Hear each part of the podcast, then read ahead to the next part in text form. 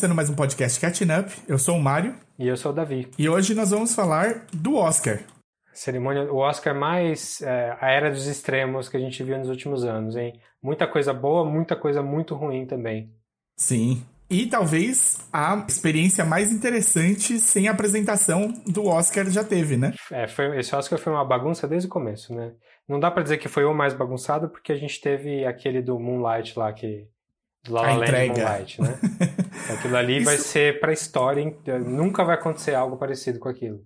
Bom, então a primeira apresentação sem apresentador. Pois é, depois ninguém queria, é o trabalho que ninguém queria fazer, né? Que ninguém ganhava nada com isso, só, só perdia. Aí eles, como ninguém estava aceitando, eles resolveram fazer sem. Mas a gente vai falar especificamente aí do, do, do passo a passo aí que aconteceu. Mas antes disso, só lembrando que a gente está nos, nas todas as plataformas de podcast aí, no, no Apple Podcast, no Google Podcast, no Spotify e agregadores em, em geral é, como podcast Catching Up. E você pode achar a gente também no Facebook, no facebook.com.br podcast Catching Up. Ou mandar um e-mail pra gente no podcastcatchingup.gmail.com. Ou achar a gente no Twitter, onde eu sou o arroba dedonato. E eu sou o arroba o desinformante. Ah, queria falar também que eu, eu acabei de participar de um outro podcast falando também sobre o Oscar, sobre- mais especificamente sobre o Oscar de montagem, no podcast de montagem de, de, de- edição chamado Sala de Edição, que eu sou, minha profissão é essa, né? E tem um pessoal bem legal que faz esse podcast aí, muito bem produzido, super, super legal para quem gosta do tema. Conversei com eles aí sobre, sobre o resultado, também já, já saiu, inclusive. Foi uma conversa super legal aí so- sobre os, os indicados de montagem e o geral também da cerimônia. Então procurem, se você está vindo de lá, seja bem-vindo. Se, se você quiser ir para lá também, vale muito a pena. Podcast super legal para quem gosta de, de saber um pouquinho mais do mundo do cinema aí, aqui de, de pra, por quem faz o cinema. Muito legal. E vocês falaram do Oscar também? Falamos do Oscar, é, mais especificamente da, do prêmio de edição, que foi uma vergonha. a gente vai falar sobre isso. Então, antes de começar, vamos dar um. Faz um tempinho que a gente não grava. Vamos colocar aqui o que a gente tem assistido em dia. É, vamos falar rapidinho de sugestões aí de coisas que a gente viu ultimamente. Que tem muita coisa que é do Oscar, então não vale a pena a gente falar, mas. que a gente vai falar no- na, na hora da- do comentário do Oscar. Mas é, tem coisa que não, não foi pro Oscar que a gente viu também. Você quer começar aí? Acho que a gente não chegou a falar, mas um hit que teve nessa, nesse último mês foi um acerto no Netflix com uma série que chama Russian, Russian Doll. Opa, se, É se isso? você segue a gente no, no Facebook, a gente já postou sobre ela entre um episódio e outro aí, porque vale muito a pena. A série da Natasha Lyonne, que acho que ela é mais conhecida por fazer um dos papéis no Orange is the New Black. É um dos papéis principais lá no Orange. É, sei lá se tem papel principal naquela série, né? Eu, eu vi... É, tem as duas, né? Tem a Piper e a, e a Dona, que eu não sei qual é o nome da dona. dono da, do That 70 Show, né? Exato. É, mas ela fa- fazia um dos coadjuvantes ali, importante. É aquela, aquela de cabelo ruivo bem espantado, que fazia uma viciada em droga. É, a série é dela e da Amy Poehler, e de mais uma, mais uma mulher lá que eu não conhecia. E é uma série que é basicamente Groundhog Day, né? O Feitiço do Tempo, atualizado para uma hedonista de Nova York. Como é que você classificaria ela? Eu acho que é um, um- como se as meninas do Girls se encontrassem com um pessoal que curtisse experimentar com drogas.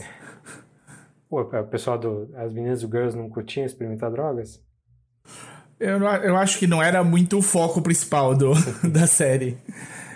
É, a, a personagem dela tem uma, um flerte integral, né? Inclusive, o primeiro, os primeiro e o segundo episódio são sobre se aquela droga que ela consome que tá criando essa situação, né?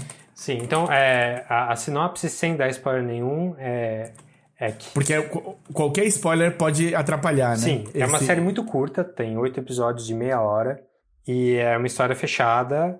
É sobre a- essa, essa personagem que ela ela aparece a primeira vez na festa de aniversário dela, numa, no apartamento de uma amiga. Festa super grande, com um monte de gente, um monte de gente que ela mal conhece também. E acontece que uh, envolve, sem falar spoiler nenhum, envolve em repetição de tempo. Let's fuck this party in the mouth. Life short, carpe diem, etc., right? What I do in my time is my business, my choice, baby!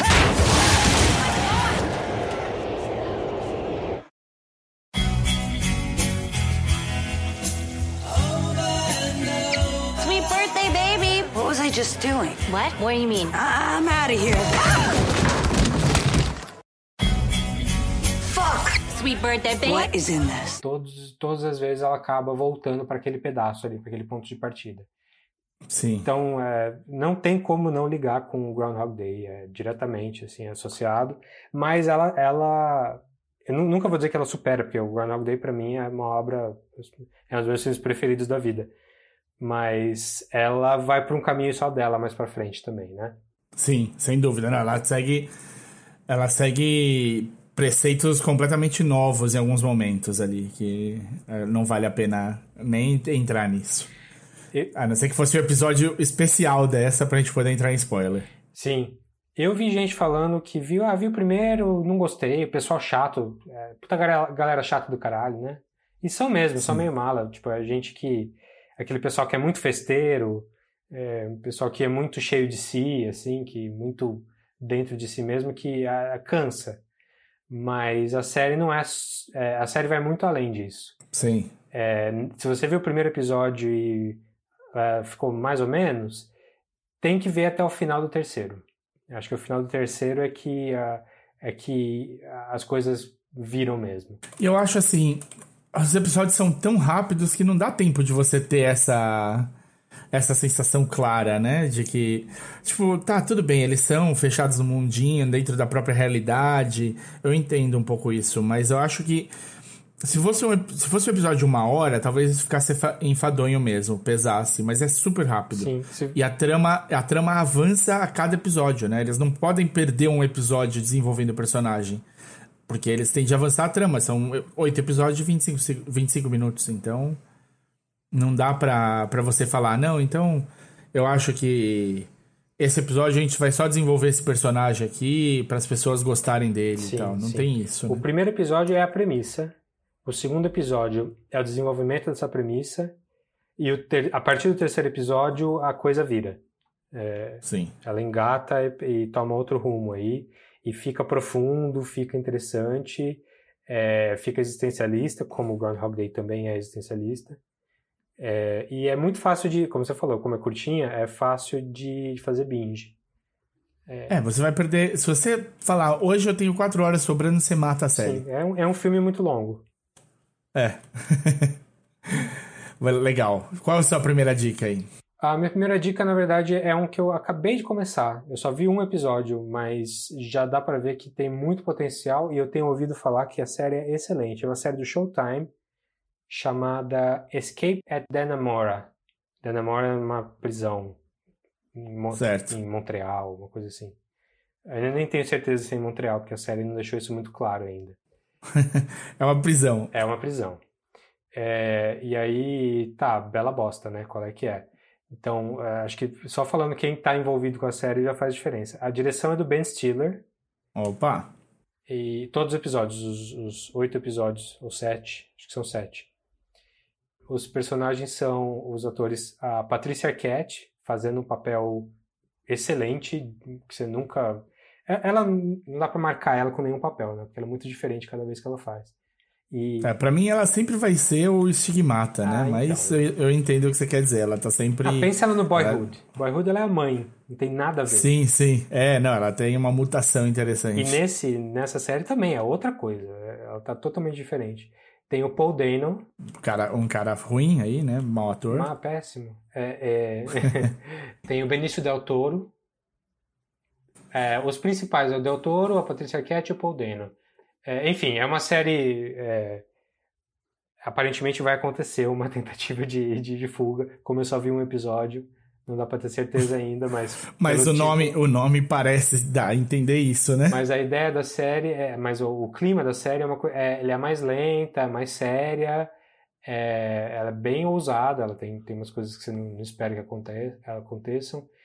E parece que os últimos episódios são os melhores. Então eu tô, tô bem animado. Eu vi o primeiro e gostei bastante. E é, é longo também, cada episódio tem tipo uma hora e vinte, assim. É bem longo.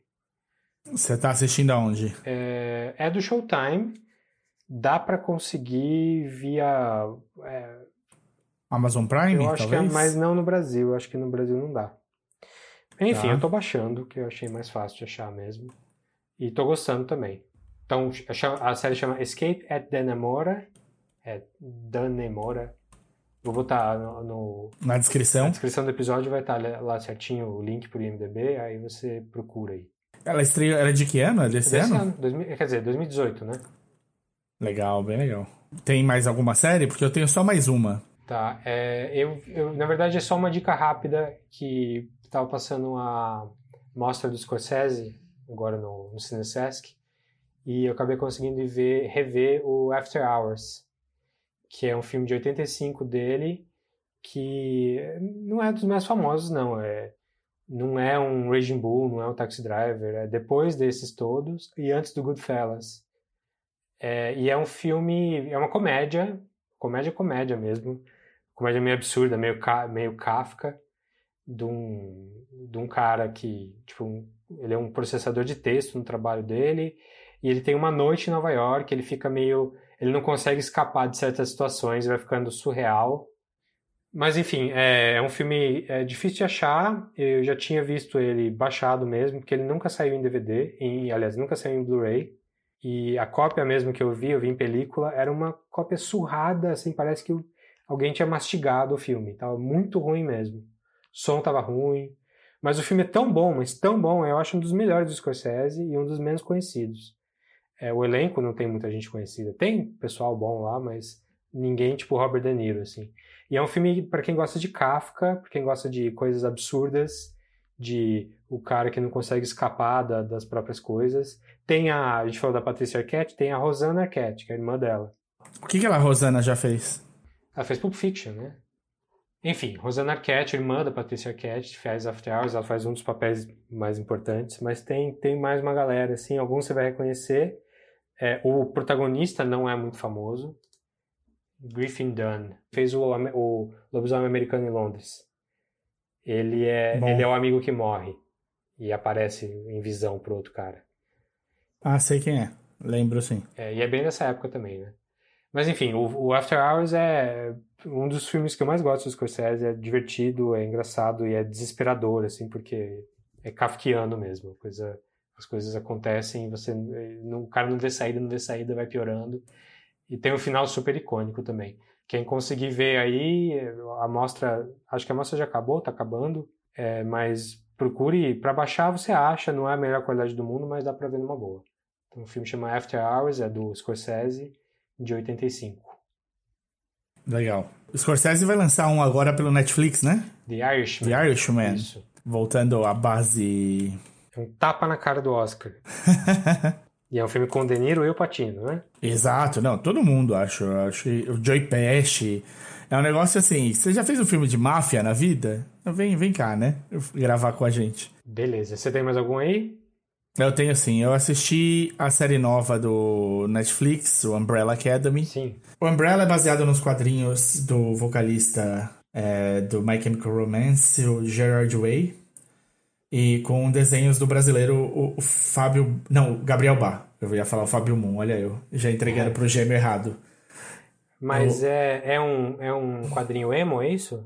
Não é um quadrinho emo, é um quadrinho de super-herói. Eu já vinha bastante tempo conversando sobre o Umbrella porque minha namorada tinha era fã ardorosa do My Chemical Romance. Então eu conheço até um pouco mais desse lado por causa disso. Não dá E- pra ser perfeito também, né? Não dá, não dá. Ainda bem que a gente conhece a falha logo cedo, assim. Eu- E aí ela falava do, do Umbrella, eu lembro quando o Umbrella saiu, e obviamente não.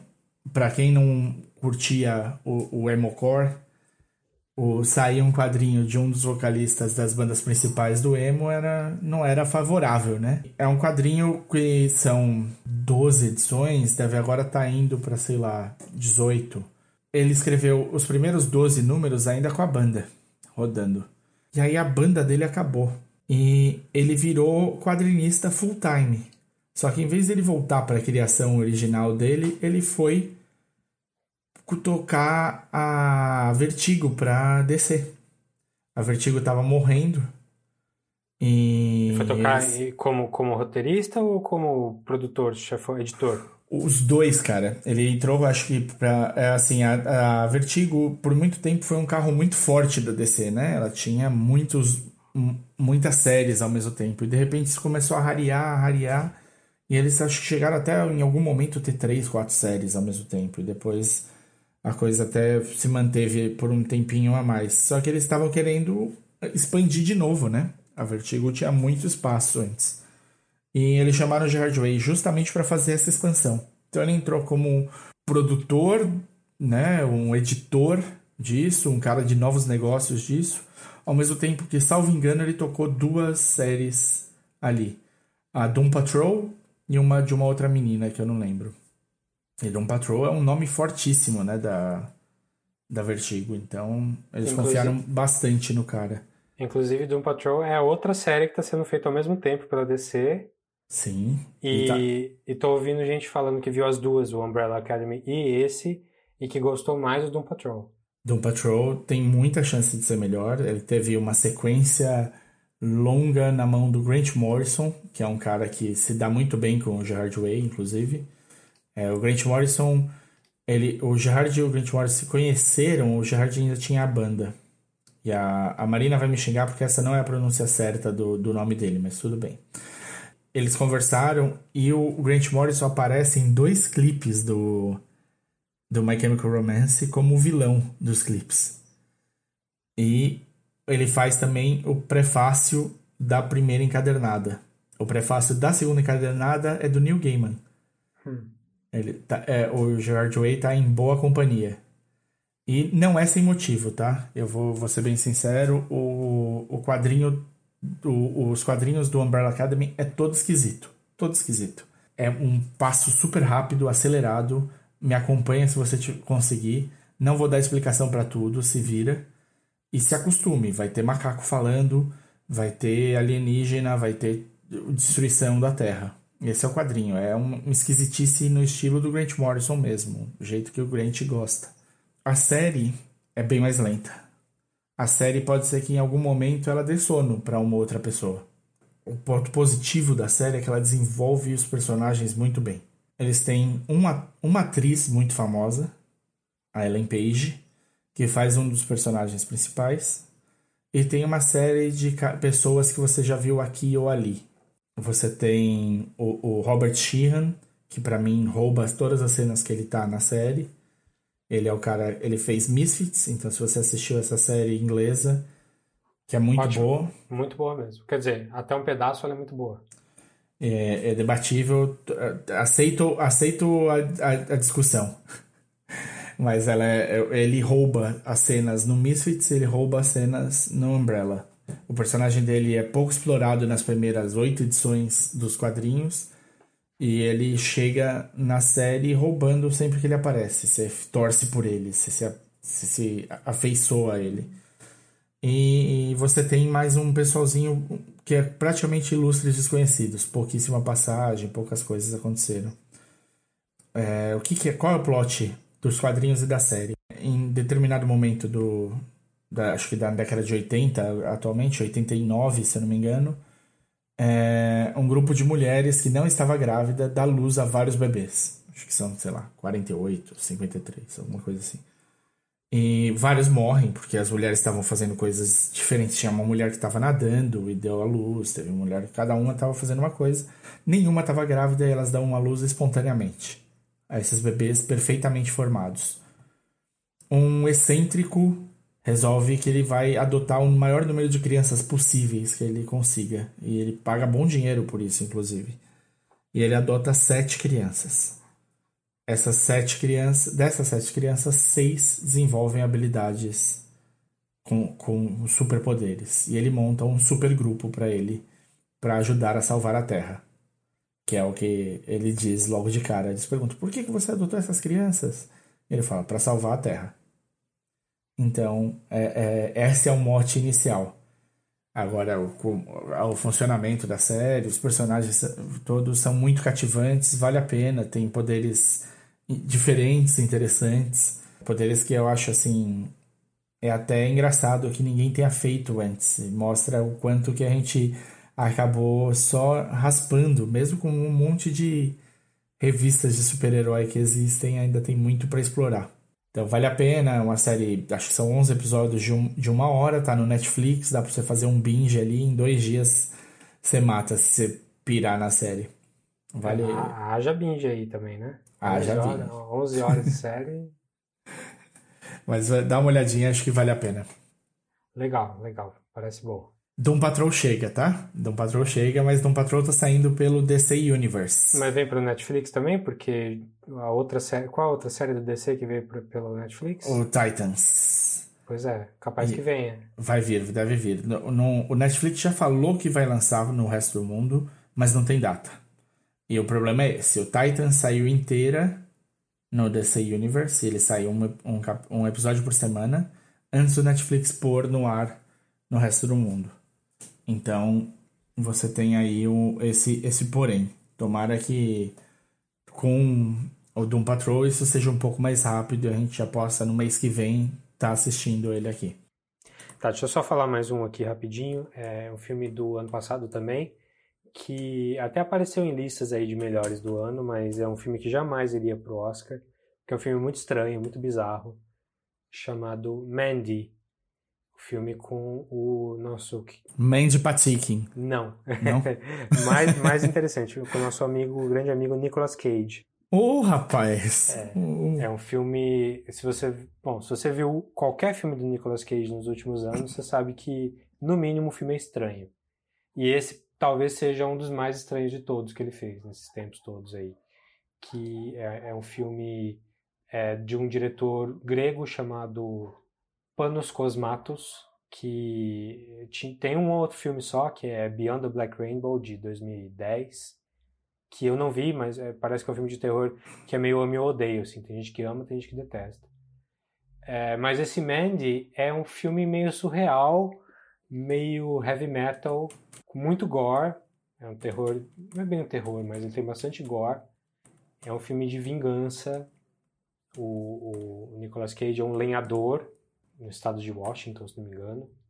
Mora numa cabaninha com a mulher dele, que é uma artista, tipo, ela faz ilustração, é, tipo aquelas ilustrações para livros de, de fantasia. É, não chega a ser um, um Frazetta da vida, um Frank Frazetta, mas é, é naquele caminho assim mais pop. Legal. E, e, e o filme tem toda uma paleta de cor meio bizarra, super é, colorida, vermelho, vermelho o tempo todo, às vezes meio roxo. Eles, moram nessa cabaninha e uns malucos ah, acabam invadindo e coisas ruins acontecem e, e, e o Nicolas Cage tem que se vingar. É basicamente isso. Boa. É, é um daqueles filminhos assim de, de orçamento pequeno, mas que o cara investe muito na direção de arte. É um filme super. é- ele é surreal em alguns momentos. Ele tem, ele mistura muito conceitos de, de, de heavy metal mesmo. do- é, um, é um filme. Eu não sei quem é o público desse filme. Eu sei que eu gostei, mas legal. ele tem um- uma pegada Ali- anos 80 meio lo-fi assim. Eu ia perguntar se a, o trabalho da, da esposa dele tem a ver com o, o- a parte é, lúdica, vai, digamos assim, do filme. Não, é- ela, ela tem uma influência grande no filme. Inclusive, ela é uma, ela é uma atriz. O nome dela é, é- o filme é o caso dela. É, ela é uma atriz até famosa, é a Andrea Riseborough, que ela, ela fez Birdman, ela fez Oblivion, que eu odeio. Oblivion eu acho maravilhoso esteticamente. É, ela é a E- mulher que tem tipo, duas mulheres que aparecem. Ela é a ruiva no Oblivion. Ela, Ah, sei. É, ela sei, fez, sei quem é, fez lógico. Black Mirror, ela fez bastante coisa aí ultimamente. Sei, não, claro. E ela tá super Eu- diferente nesse filme. Ela tá morena e com uma. ela- o, o personagem dela é muito estranho. Mas é um filme bem interessante, bem diferente. é, não é pra ser levado muito a sério. É bom ver sem saber muito do que acontece, porque acontecem umas coisas bem bizarras. Envolve ah, cultos religiosos, envolve inferno. Enfim, é, eu recomendo, assim, mas não vá achando que é o melhor filme do mundo. Só é uma experiência interessante. Então o filme chama Mandy, é de 2018, com Nicolas Cage, dirigido pelo Panos Cosmatos. Nome esquisito. Você acha que a gente tá entrando agora na era dos diretores gregos? É, temos dois aí, né? Quem mais além dos dois? Eu não sei, a era dos diretores mexicanos tem três, então. É, esse cara é bem, bem menos prestígio do que o, o Yorgos Lanthimos, com certeza. Esse é um cara bem... É, é tipo Rob Zombie, assim. Ele faz a coisa que é só dele e, pra ter, e vai ter um público cativo. Bom, é, vamos cair pra dentro do- da cerimônia mais importante do cinema. Mais importante, mais popular, com certeza, né? É, eles, é engraçado, né? É, é que nem eles vendem, tipo, todos os campeonatos é, deles é o World, o World alguma coisa, né? Tipo, ah, O beisebol é o World Series e só tem... World Series of Baseball. E só, tipo, beisebol é jogado lá em mais dois países, sei lá eu. Então, é, e só tem time americano, né? Então, é bizarro. Bom, É, mas assim, o... não dá pra negar a importância do Oscar. Você pode, você pode ah, não, achar... lógico, lógico. pode achar que é uma besteira e tal, mas é, o filme que é indicado é importante. ele, ele tem um bump aí de audiência e de, e de incentivo para fazer outros filmes parecidos. O filme vencedor também. Então não dá pra. Assim, geralmente a pessoa que fala, ah, mas eu nem ligo pro Oscar. Geralmente, dali a pouco ele vai falar, nossa, eu vi esse filme porque foi indicado ao Oscar, né? Aí o cara vai. É, sem dúvida. Vamos falar um pouquinho. o- Bom, é, foi o primeiro Oscar é, depois da. Não foi o primeiro, né? Depois do Me Too, foi o segundo. Foi o segundo. Eu, eu tenho a sensação que nesse ano a gente tem um aftermath do Me Too muito mais poderoso do que no ano passado. Sim, tá consolidado, né? É. E- O, o, o movimento e tudo mais ficou mais claro do a força que teve, o impacto que teve na É, foi indústria. tão forte, mas tão forte que quanta, quantos filmes tem mulheres diretoras, produtoras? Nenhum, nenhum. não tem mulher dirigindo. Sim. Não, e, e assim, claro, lançaram, justamente quando saíram os indicados a melhor filme, de- é, falaram sobre outros projetos, projetos de mulheres que poderiam ter entrado. E eu acho engraçado esse levantamento, porque eu não acho que esse foi um ano extremamente forte do Oscar, né? Ele poderia ter sido, sim, mais inclusivo do que foi, pelo, por ser um ano como, como ele foi agora. eu achei assim, que né? foi um Oscar inclusivo. Os, os indicados são inclusivos. Eu só não acho que são necessariamente os melhores filmes e tem umas laranjas podres ali no meio que eu realmente não faço ideia de por que que tá lá. Ou até faço um Sim. pouco de ideia, mas enfim. Para dar nome aos bois, ah, vamos falar do, do, do melhor filme aqui. Os, os indicados eram ah, Black Klansman, Bohemian Rhapsody, The Favorite, A Star is Born, Black Panther, Roma, Vice e quem ganhou mesmo foi o Green Book. Maravilha. É, tem coisa boa aí, claro. Roma a gente falou aqui o episódio inteiro só dele e, realmente é um, é um dos grandes filmes da nossa geração. Tem a, a Favorita também, um filme super é, de prestígio mesmo, com atrizes excelentes, um diretor super bom. Aí tem o popularzão Black Panther, né, que foi o filme que mais arrecadou no ano, no ano passado. E nem foi um filme que saiu no verão, que é super estranho isso. Arrecadou mais que o Avengers e mais que todo mundo do verão. Mas também tem o Green Book, tem o Bohemian Rhapsody, que a gente já falou mal aqui. O Green Book a gente vai falar mal aqui hoje bastante. É, você assistiu? Você chegou a assistir? Eu assisti o começo. Eu tentei assistir para poder falar mal bastante aqui com você, mas só consegui ver o começo mesmo. E é engraçado, né? Porque eu sei que os maiores, os filmes que mais mal causaram ao Oscar como melhor filme, né? Os que mais causaram estranheza como melhor filme, foram filmes que eu gostei. Como o, Cra- o Crash, né? Você- eu gostei bastante de Você é Crash. desses que gosta do Crash. Ai, ai, Eu ai. sou. Eu sou. É, esse, esse Green Book é equivalente ao Crash mesmo na nossa época, mas é, vamos, vamos deixar para falar isso um pouquinho mais para frente. Vamos falar um pouquinho da cerimônia antes. É, você, você tinha começado lá no, começo do episódio, você falou que foi a primeira vez que eles, eles resolveram não colocar um host. Por que, que aconteceu isso, Davi? Porque ninguém queria o trabalho. Todo mundo achava que é, quem tinha o um perfil autossuficiente para ser host é, não ganhava nada fazendo isso. Só, só tomava crítica, só tomava na cabeça depois disso. É, então eles ofereceram para várias pessoas e todo mundo negou. É, e ficou essa polêmica de e aí, quem que vai, quem que vai? Tava chegando a hora e ninguém, ninguém fechava. E eles resolveram falar, tá, então esse ano a gente vai fazer 100 hosts. E a gente também quer, a gente acha que a, que a cerimônia está muito longa, sempre passa de três horas, eles querem porque querem diminuir, colocar menos de três horas, então vamos cortar algumas categorias e, e da, da transmissão.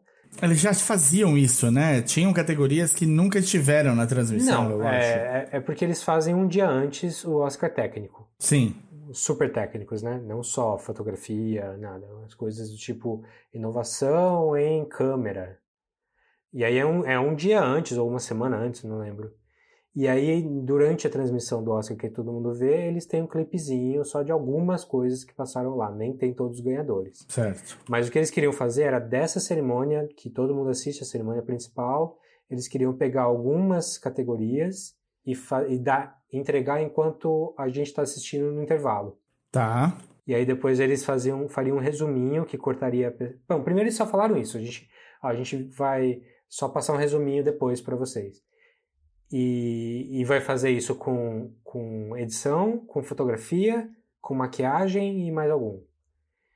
E aí a internet explodiu, né? Todo mundo do cinema achou um absurdo e eu entendo perfeitamente, porque principalmente quando eles falam de fotografia e edição, que são o Guilherme Del Toro tem um tweet ótimo sobre isso, né? Falando que a fotografia e a edição são as duas únicas coisas do cinema que não vêm de outras artes, que não vêm de, de, de teatro, que não vêm de artes plásticas, são coisas intrínsecas ao cinema.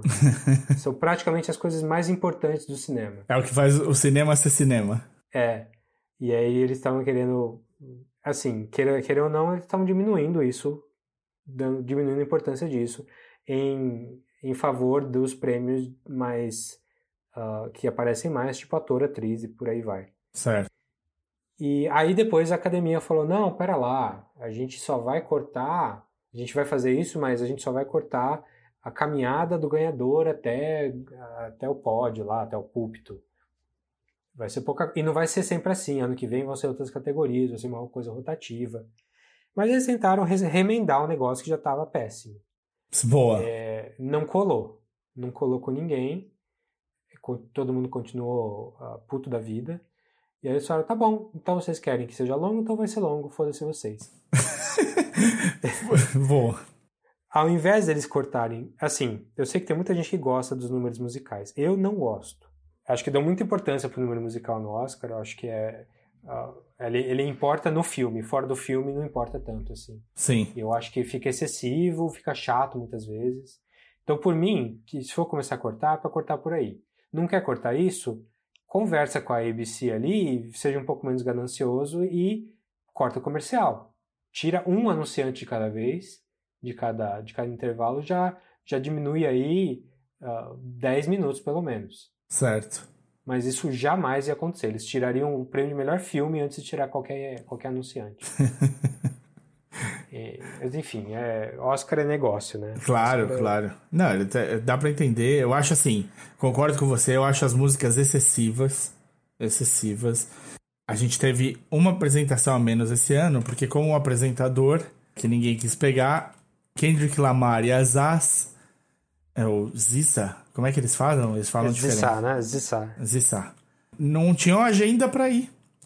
Não, não era um prêmio importante o suficiente pra eles, então eles não tinham agenda pra ir lá. Já a Lady Gaga, por outro lado.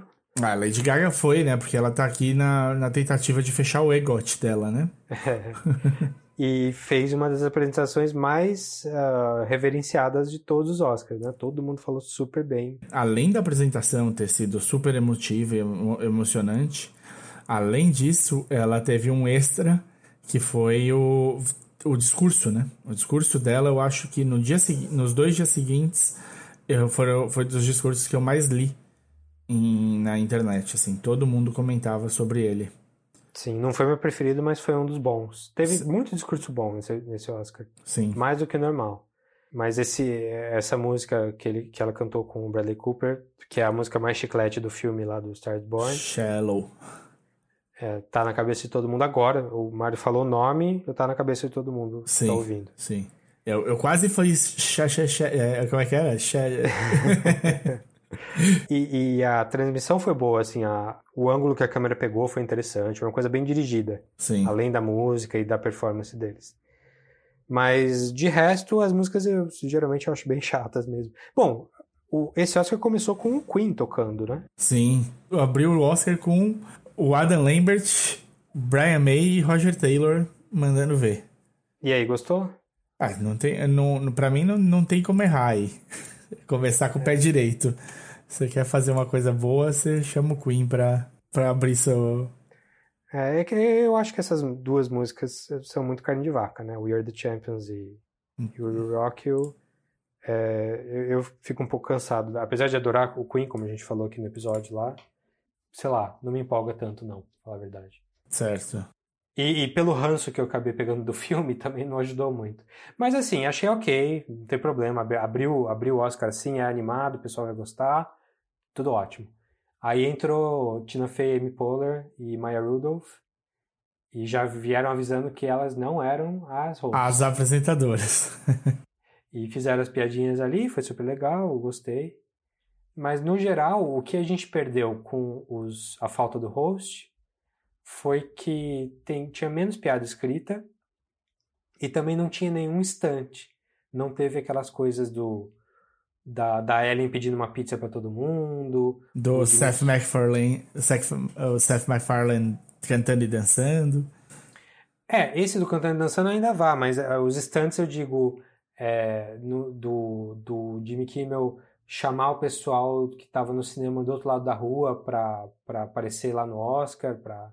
Vender cookie, não teve uma que teve? É, teve. Nossa, eu acho isso péssimo, péssimo. Então, dei graças que isso não existiu mais. Então, pra mim tá ótimo. Os caras cantarem, dançar e fazer piada, pra mim, ó, beleza. Ó, o Jimmy Kimmel sabe fazer piada, a Ellen sabe fazer piada, beleza. Por outro lado, eu achei que as piadas que foram escritas, que foram para as pessoas que não eram host, mas estavam apresentando ali, foram mais fracas, eu achei. Eu Certo. fiquei com vergonha algumas vezes, eu achei o texto ruim mesmo. É, não, eu, tô- eu acho que eu tô tão acostumado a ficar com vergonha alheia no Oscar que não, não me bateu tanto assim. a, a, a Calice lá, como é que é? Em- Emília Emilia Clarke, Clarke. fez uma piadinha com Calice no meio. Sim, E sim. não fazia, não, não tinha nenhum cabimento no que ela estava falando.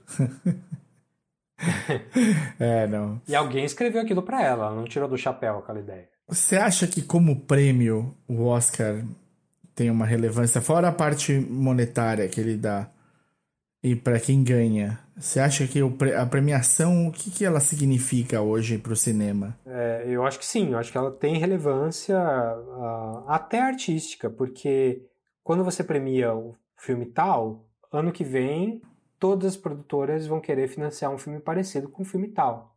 Sim, E isso acaba incentivando certas coisas pro bem e pro mal. Então eu não, não desmereço o Oscar, não. Eu acho que ele, ele sofre de um problema gigantesco que é ah, o, o lobby. Só ganha quem gasta muito dinheiro com os, os votantes. E como a gente falou no ano passado, a academia tem milhares de membros. Se você é indicado, não sei se você é indicado uma vez só, você já vira membro, ou tem que ser mais de uma vez. Mas é, todos os ganhadores com certeza viram membros da academia e podem votar nos, nos anos seguintes. Então é muita gente, então vi- vira meio que uma eleição. E aí quem gasta mais dinheiro com essa eleição vai ter mais resultado. Quem distribui mais screener, né, mais DVD ali, é, que eles realmente distribuem, eles dão presente para os principais. E então quem- quanto mais gente vê o filme, mais chance o filme tem de ser votado. Sim. E, e isso acaba. E é por isso que o Harvey Weinstein é quem ele é. Porque ele é um, ele é um cara político muito bom, sempre foi.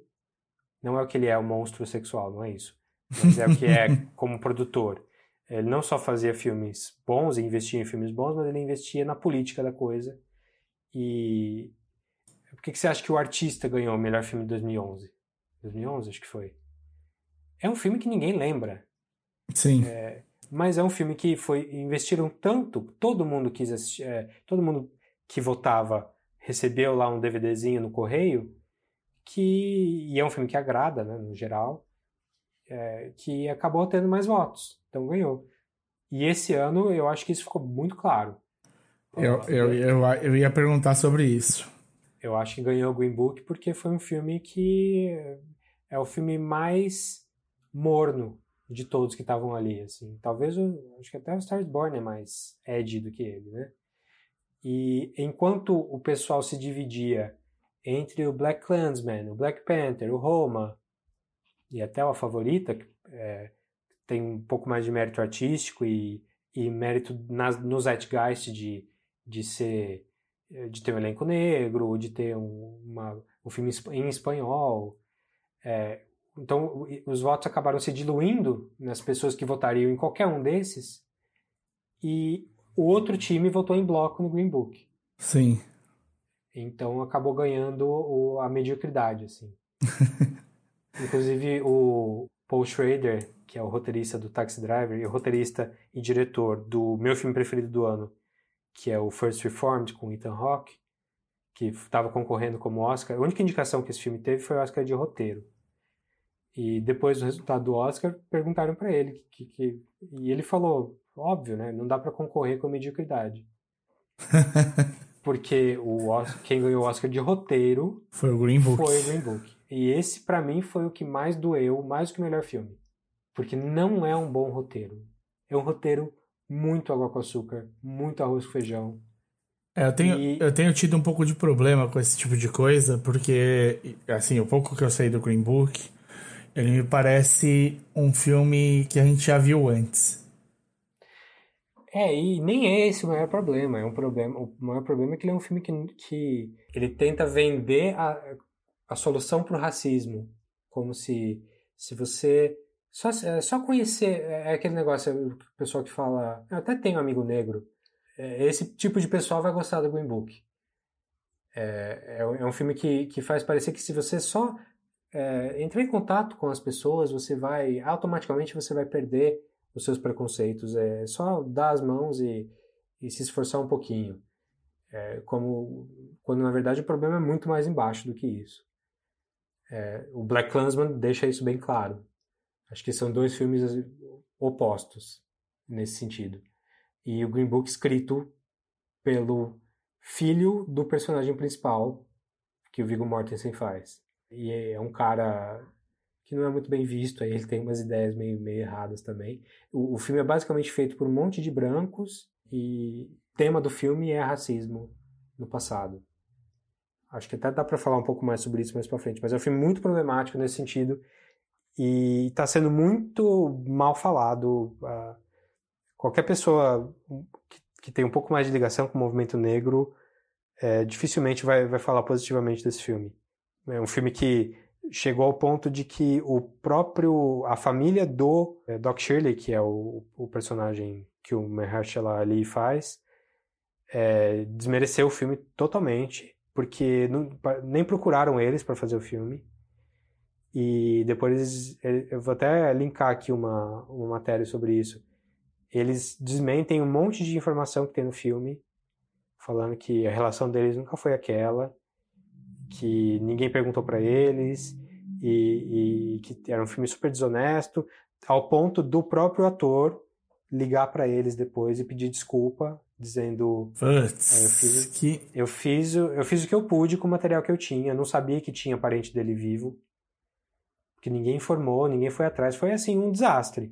Então, vamos falar a verdade, esse foi um Oscar meio com climão, né? Porque Super. teve, teve essa situação do Mahershala ali com a família do cara e a situação do, do, do backstage do Bohemian Rhapsody, né? Pois é.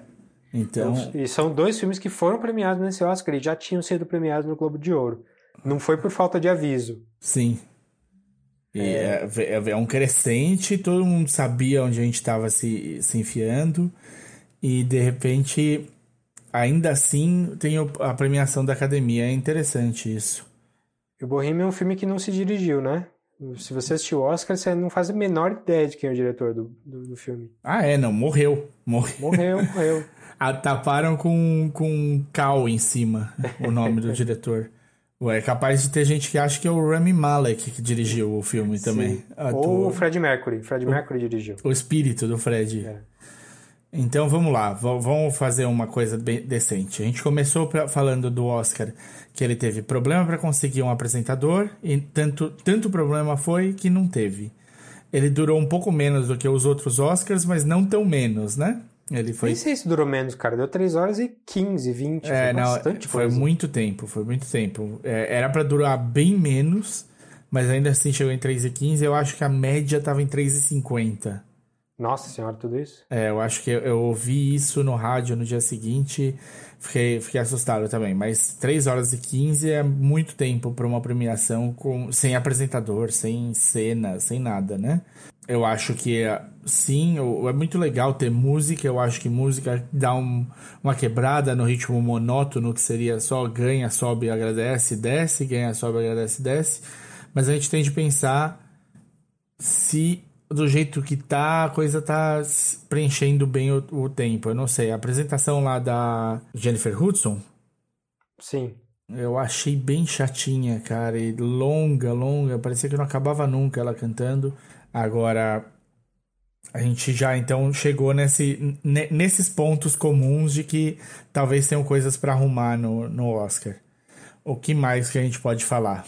Vamos falar primeiro dos dois roteiros. Eu acho que começamos bem por aí. A gente, você já deu aquela chincalhada no melhor roteiro original. Eu Sim. quero te perguntar uma coisa. Se o Cacete do Green Book foi escrito a partir do livro que o cara, que o filho do cara escreveu, Não, É. não. É o roteiro. Roteiro direto. ah, ah, ele escreveu direto o roteiro. Isso, isso. Tá, muito bom.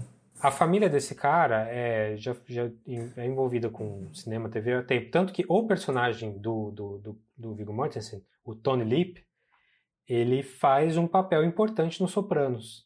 Eu não sabia, eu descobri depois. Ele faz o Carmine Lupertazzi, que é um chefão da máfia de Nova York. Enquanto o, o Tony é o chefão da máfia de New Jersey. Que legal. E ele faz várias temporadas, assim.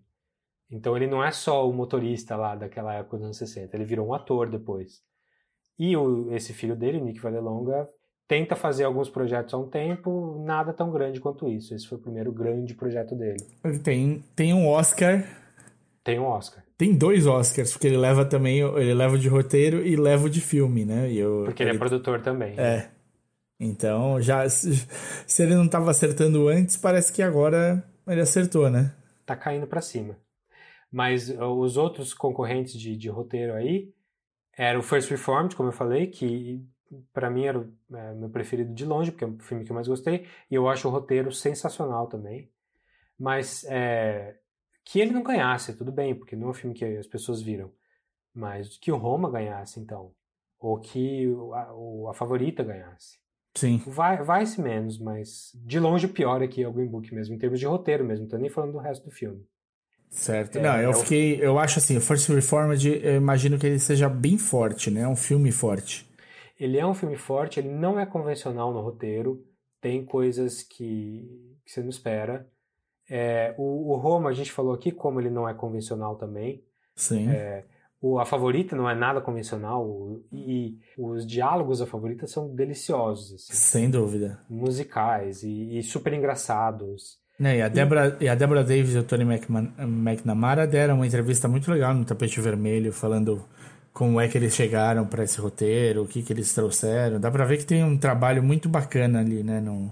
Sim, e é um filme que é o primeiro filme de, do Yorgos Lanthimos que o roteiro não é dele e do, um outro cara lá, que os dois são gregos.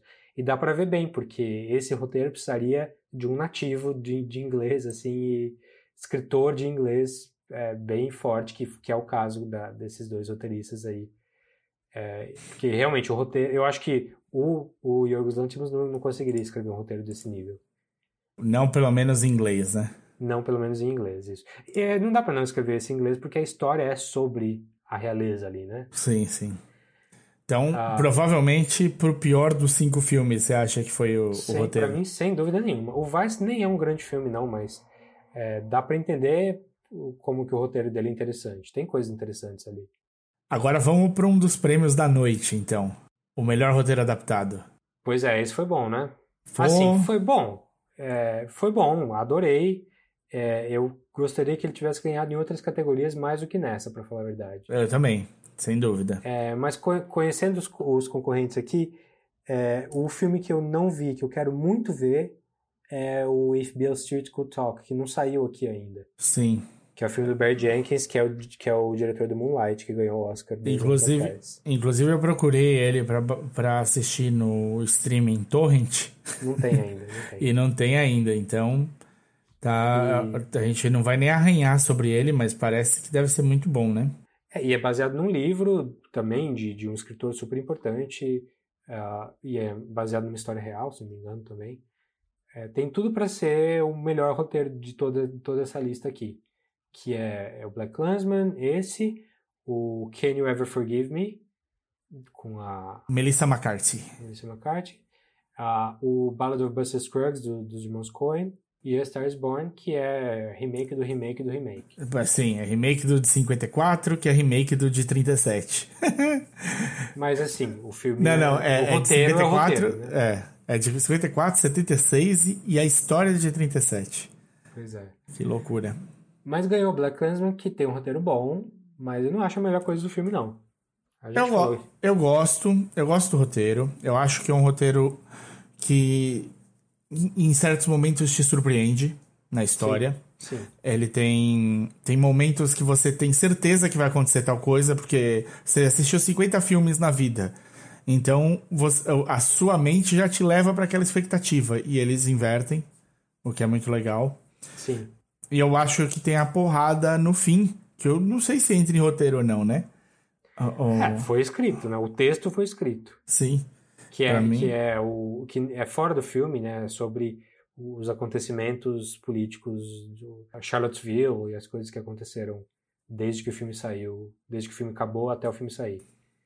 É, que realmente é, é a parte mais impactante pra mim também, é uma porrada mesmo. Sim. Você tem o Buster Scruggs, Scruggs, perdão. É, como é que fala?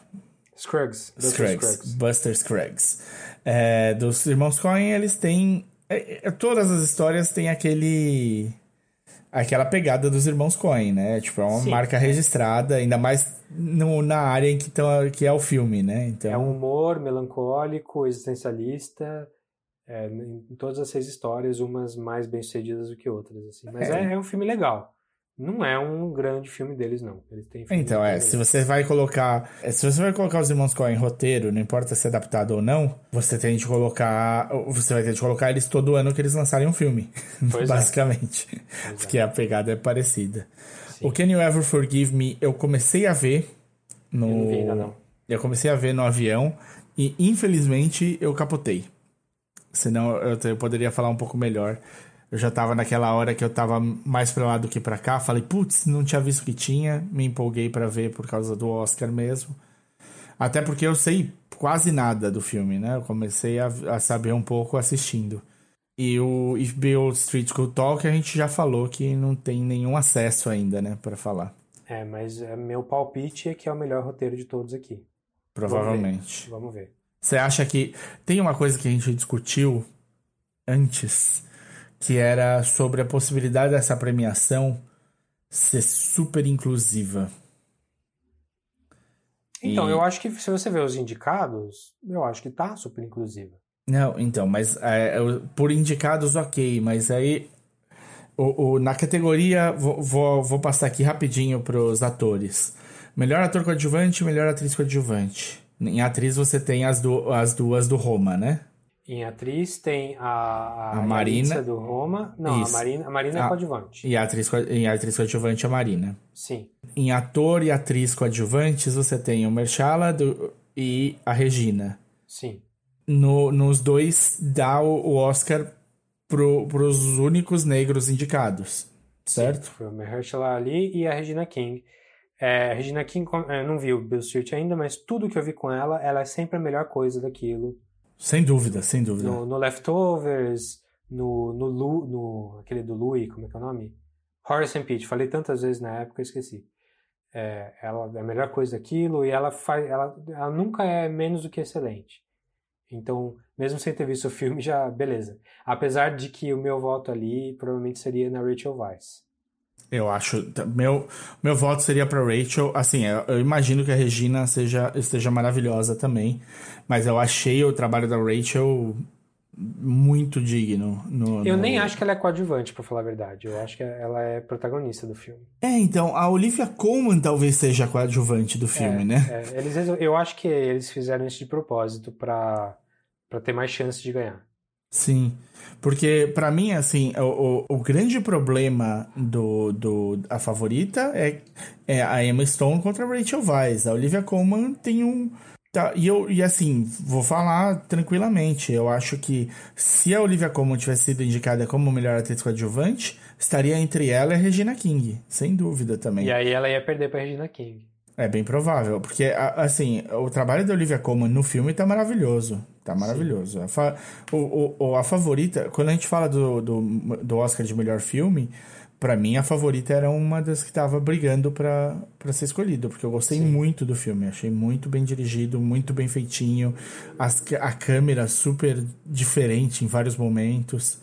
É, tem E fotografia. tem todo, todo o humor do Yorgos Lanthimos, aquele humor mais negro, né? Sim, sim. E é- ele é um filme que ele, ele é uma ele é uma comédia, mas não é de escrachado. É, e, e ainda assim ele consegue ser sério quando ele precisa. E eu gostei muito, é, assim, eu acho que a, eles, eles jogaram muito bem nessa, porque jogando ela como, como principal, ela tinha mais chance do que de coadjuvante. E por causa disso, a gente teve o melhor discurso da noite, pra mim. O dela? É, foi ela, carisma 35 a mulher. É impressionante como, como é, você fica feliz junto com ela, assim, deu pra ver a alegria. Tanto que ela falou, não, isso aqui nunca vai acontecer de novo, você pode ter certeza, isso aqui é... Um, ooh, it's genuinely quite stressful. It's, um, uh, this is hilarious. Gone Oscar. um, uh, okay. Um, I have to thank lots of people. Uh, my mum and my dad. I, well, you know, and um, my kids are at home and watching. Look, well, if you're not, then well, kind of well done. But um, I sort of, sort of hope you are. This is not going to happen again. Um, and uh, uh, and any little girl who's who's practicing their speech on the telly, you never know. Gostei demais do, do, do discurso dela. Ela, toda, ela tava, de verdade, ela tava surpresa com o que tava acontecendo. Sim. Eu, eu ela é achei. Não, legal. ela, ela, ela parece surpresa o tempo todo. Eu não, não, não sei dizer, mas ela é muito legal. Ela é muito Acho que a legal. única coisa que eu vi ela antes foi no Hot Fuzz, do Edgar Wright, né? Que ela É. faz um papel pequeno, mas também super memorável. Sim, ela, ela é muito. Ela é muito legal. Eu acho.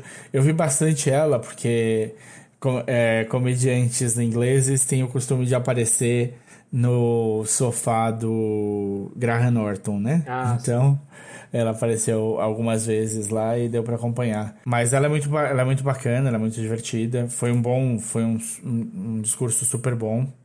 Já diferente do Rami Malek, né? O Rami Malek Ah, mas Era eu, eu gostei Kim- do discurso dele também, não achei nada assim. Eu, eu não culpo muito ele pelo, pelo É, filme. não, eu não culpo nada ele. Eu acho que, inclusive, ele tá bem no filme. Eu entendo ele tá concorrendo ao Oscar de melhor ator. Não sei se ele seria a minha escolha. Ah, não Eu- seria a minha com certeza, mas eu não, não culpo ele, não. Eu acho que talvez o William Dafoe merecesse mais É bom, eu não vi esse do, do Van Gogh aí. do Van Gogh. É super bonitinho, mas o Dafoe vem bem, né? Já vem bem. Sempre Não. foi bom e esses dois últimos dele são muito bons. É, essa, essa para mim foi a não indicação que mais me doeu, que foi não indicarem o Ethan Hawke. O Ethan Hawke, eu tenho, sem dúvida. Eu pensei nisso quando a gente tava falando de roteiro. que, nossa senhora, foi a, é a melhor atuação dele e ele é um puta ator. Ele sempre, ele, mesmo que ele faça alguns filmes que não são muito bons, ele nunca tá ruim nos filmes. Ele sempre entrega. E quando ele faz filme bom, ele brilha muito, tipo os, o Before Trilogy é, e tantas outras coisas aí que ele, que ele aparece. Mas esse, realmente, nenhum dos outros, dos outros indicados aqui me anima um terço do que o, o Ethan Hawke. É, eu, eu também achei absurdo ele não ser indicado. É. Eu acho assim muito, mas muito forçado pra mim. Eu, ado- eu, eu gosto do Star is Born, mas é um filme que a gente já viu tantas outras vezes, de verdade. É, com pessoas bastante boas fazendo. Eu gostei do filme, mas eu não esperava que ele fosse um filme de, de Oscar. Eu não esperava. Nem o Bohemian Rhapsody, pra ser muito sincero. Sim. Eu entendo a, a indicar o Rami Malek, entendo. E, e entendo indicar Shallow. Entendo super indicar Shallow. Agora, eu não sei se é pra tudo isso, entendeu? Eu acho que a Lady Gaga tá muito bem, mas é, ela, ela fez uma interpretação. Tipo, ela tá muito bem. A Elitza Aparicio também. É o primeiro filme das duas. Você daria pra qual delas? Eu não sei. É, Eu não- a, a Elite eu acho que é um. é, o mérito é mais do filme do que dela, mas ela tá super bem, ela faz o que é pedido dela, Sim. é, não tem nada que reclamar. Não sei se eu daria uma indicação, necessariamente. É, eu também não sei. Eu sei assim, claro, a Melissa McCarthy é aquela coisa, né? A atriz comediante saindo de, um- de comédia pra drama. Você vê o quanto que. é, toda vez que isso acontece, você tem resultados bons, né? O Jim Carrey teve resultados excelentes. O, a- até o Adam Sandler em Punch Drunk Love foi muito legal. Então, assim, eu imagino que a Melissa McCarthy esteja maravilhosa no filme. A Glenn Close era a expectativa de levar, né? E agora eu não, eu não É que é um sei. filme que ninguém viu, né? Ninguém É. assistiu esse filme. De qualquer maneira, o, o, eu acho que o Bradley Cooper podia facilmente não estar ali no melhor ator e tal o Ethan Hawke. Sem Sim. nenhum, nenhum detrimento. Ou o Viggo Mortensen, que você assistiu o filme, você pode falar ainda melhor. Mas é que eu assisti o Star is Born, eu gostei, mas eu não achei esse O essa Viggo- coqueluche. É, o Viggo Mortensen tá fazendo o papel pra Oscar mesmo. Ele, a- a- o ímpeto de fazer esse filme foi dele, aparentemente. Ele que foi atrás do, de juntar com o cara lá do roteirista para ele que botou pilha na galera. E é um filme que ele ganhou peso, é bem o clássico do Oscar. É, primeiro, é, ganhou peso. Segundo, é sobre uma pessoa que existiu. Terceiro, é um filme sobre racismo. É uma crítica social, alguma coisa assim. E quarto, é um filme água com açúcar no final das contas. Então vamos falar do Christian Bale, pô. Christian Bale é, é- é o rei, é o rei do ganha peso, né? Depois do De Niro, acho que ele, ele pegou essa tocha aí. É que ele vai, ele vai mais longe, né? O homem sanfona. É, O cara pesou 47 quilos pra fazer o, ma o maquinista lá, o operário. é, e, E- ele fez isso depois do, do American Psycho, que ele tava bombado. E aí ficou mais bombado ainda pra fazer o Batman em seguida. Pois é, foi, foi uma sanfona grande ali naquele período. Não, É, um aí- maluco, né? É um maluco. É um maluco, ele é maluco. Ele já perdeu o peso do Vice. Pois é. É um bizarro. No Vice ele tá bem gordo. Pois é, é, ator é isso. o- o- vamos falar um pouquinho do, do, do filme que mais mereceu aí? O filme que mais mereceu a vitória foi o Spider-Man Into the Spider-Verse em animação. Olha, os concorrentes, os concorrentes eram Os Incríveis 2, o Isle of Dogs, do Wes Anderson, o Ralph novo, né? O Wreck-It Ralph novo, Uhum. e um anime do Mamoru Hosoda chamado Mirai, que eu não conheço, não vi. Os outros todos eu vi. E aí? É, mas não tinha pra ninguém, né? O Os Incríveis 2 é bom, o Wild Dogs é ok, mas não chega. Não dá pra comparar, né? Sim. A gente falou o episódio passado inteiro só do filme. Foi a maior barbada, todo mundo já sabia, mas foi também super merecido. Acho que não teve, acho que ninguém achou ruim essa vitória. É, eu acho que, é, assim, se tinha uma vitória incontestável, eu acho que era essa. Das outras a gente sempre pode debater, né? Sim. Até no melhor filme estrangeiro que Roma ganhou e Roma era o único indicado a melhor filme, até nesse a gente poderia discutir. Eu achei até que Roma não fosse levar o melhor filme estrangeiro e fosse levar o melhor filme em algum momento. É, eu preferia que fosse o caso, porque assim, é, porque Roma tem mais visibilidade, né? Então seria bom que ele ganhasse o prêmio, prêmio principal e deixasse algum outro merecedor para melhor filme estrangeiro. É, na, minha, na, na, minha opinião, ficava muito entre o Shoplifters do, do Koreeda, japonês lá, e o Cold War do Pavel. Polonês. Do polonês lá, do Pavel. Pavel Pavlo, Pavlo Likovski. é, que é o cara Likovski. que é um ótimo filme, mas eu gostei mais do Ida do que desse, o filme anterior dele. Também tem uma fotografia assim absurda, coisa mais linda, é, diferente, ah, mas a história é, é menos legal do que o Ida, eu achei. E o, o do Koreeda é, é- é super legal também, super bonito, é um filme típico dele, é bem low profile, mas muito profundo, muito interessante, os personagens todos são, são interessantes e dá vontade de, de, de seguir um pouco com eles. Se você viu aquele anime Tokyo, Tokyo Godfathers, Sim, do. do Satoshi Kon, tem um pouco a ver. É um pouco aquele negócio de misfits, assim, de gente, é, de gente viver na margem da sociedade no Japão. Entendi. É, criam uma família só deles, né? O, o Tokyo Godfathers era mais ou menos isso, é uma família de, de pros- Pessoas que moravam na rua, né? é, de proscritos. E esse Shoplifters tem bastante a ver. É um pouquinho mais profundo, bem bom também. E aí os outros dois eu não vi. O Cap- Capernaum, Capernaum é, tá, tá passando aqui, mas eu não assisti. E o outro eu nem sei, não sei o que é, não vi. Alemão, o Never Look Away. É, é do mesmo cara do A Vida dos Outros, né? Que você falou bem na, naquele episódio do, dos melhores filmes da década passada. Sim. E que eu achei um pouco menos legal, assim, mas esse aqui não, não- vi ainda pra dizer. Pode ser muito bom. O cara, o cara, dá pra ver que o diretor é bom mesmo. Mas enfim, ótimo que o Roma tenha ganhado, mas eu gostaria que o Roma. Se, acho que se o Roma não tivesse ganhado aqui, ele teria ganhado o melhor filme. Espero. Entendi. Eu- eu- era uma possibilidade boa. E, ó, e assim, sem dúvida eles deram aí porque eles não iam dar no melhor filme. Assim, é, dá, dá pra sentir a escolha, né? Eu acho. Sim.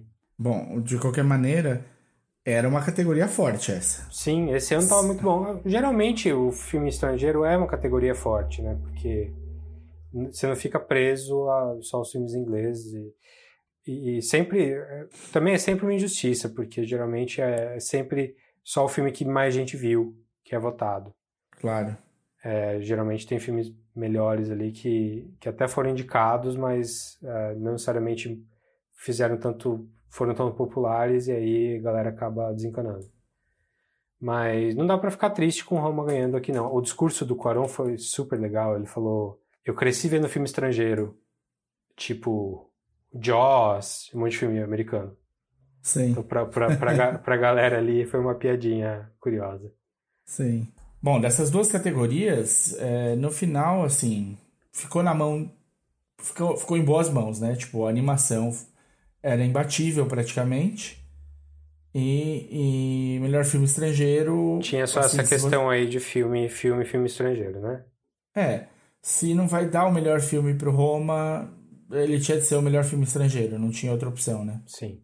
É, teve outro interessante também que foi documentário, que teve um azarão aí do Hulu, que eu falei aqui no episódio, que foi o Minding the Gap, que era um filme sobre uma galera skatista, assim, um moleque de uma cidade no meio oeste americano que estava decadente, cheio, cheio de desemprego. E é ele, sobre ele, os amigos dele, e uma coisa bem pessoal mesmo, umas histórias bem pessoais de e ele faz uma ligação boa dos amigos com a vida com, com a vida dele com, com a mãe dele.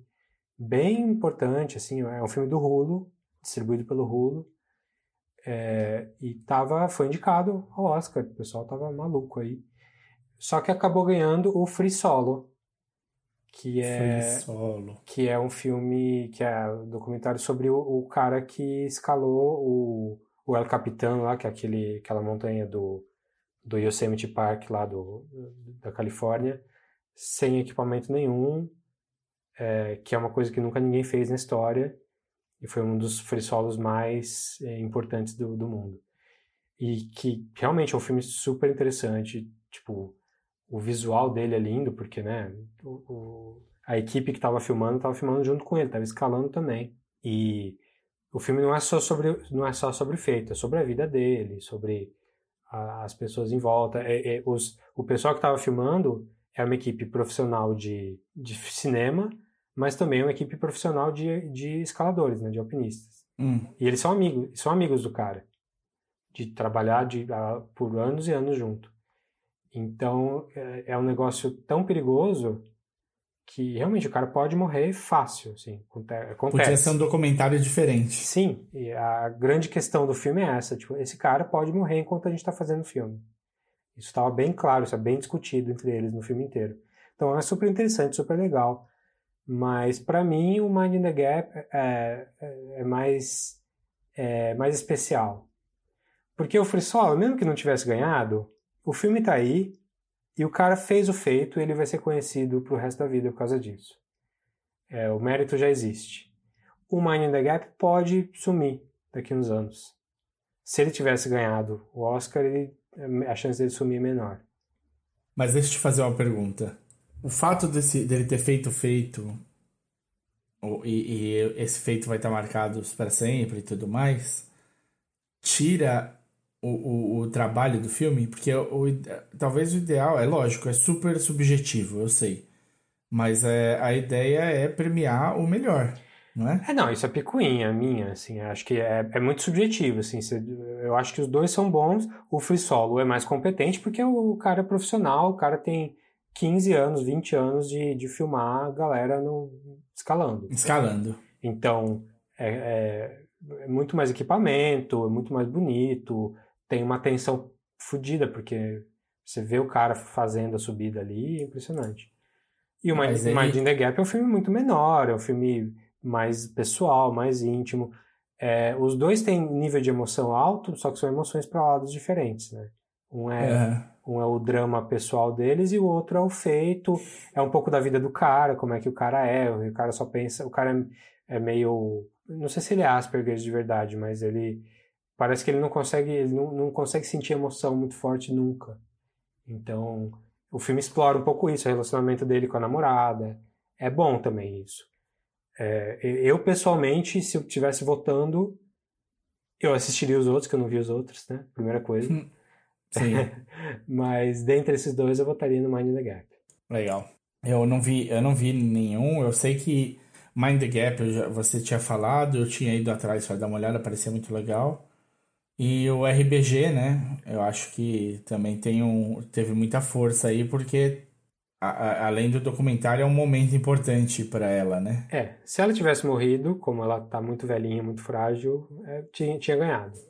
Não, não pode morrer. Não tem pode ser morrer. embalsamada Não, e manter viva. Mas você chegou, não chegou nem a ver nada, né, do RBG? Não, não, não assisti, não. Nenhum dos outros três eu vi. Que é o RBG, que é da Ruth Bader Ginsburg, que é a, a juíza da Su- da Suprema Corte Americana.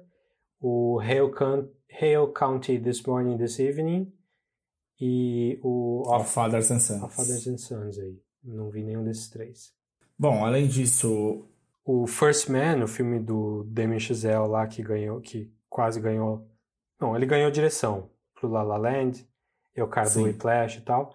Ele foi indicado a quase nada, mas ele ganhou efeitos visuais.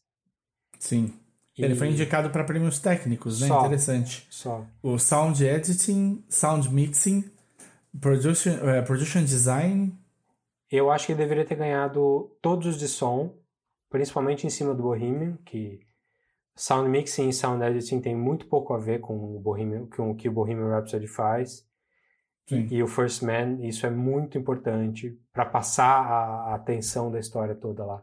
É, é engraçado, né? Porque quando foram falar do Bohemian Rhapsody nesses daí, eles falaram, eles tiveram de gravar eh, pessoas batendo palma.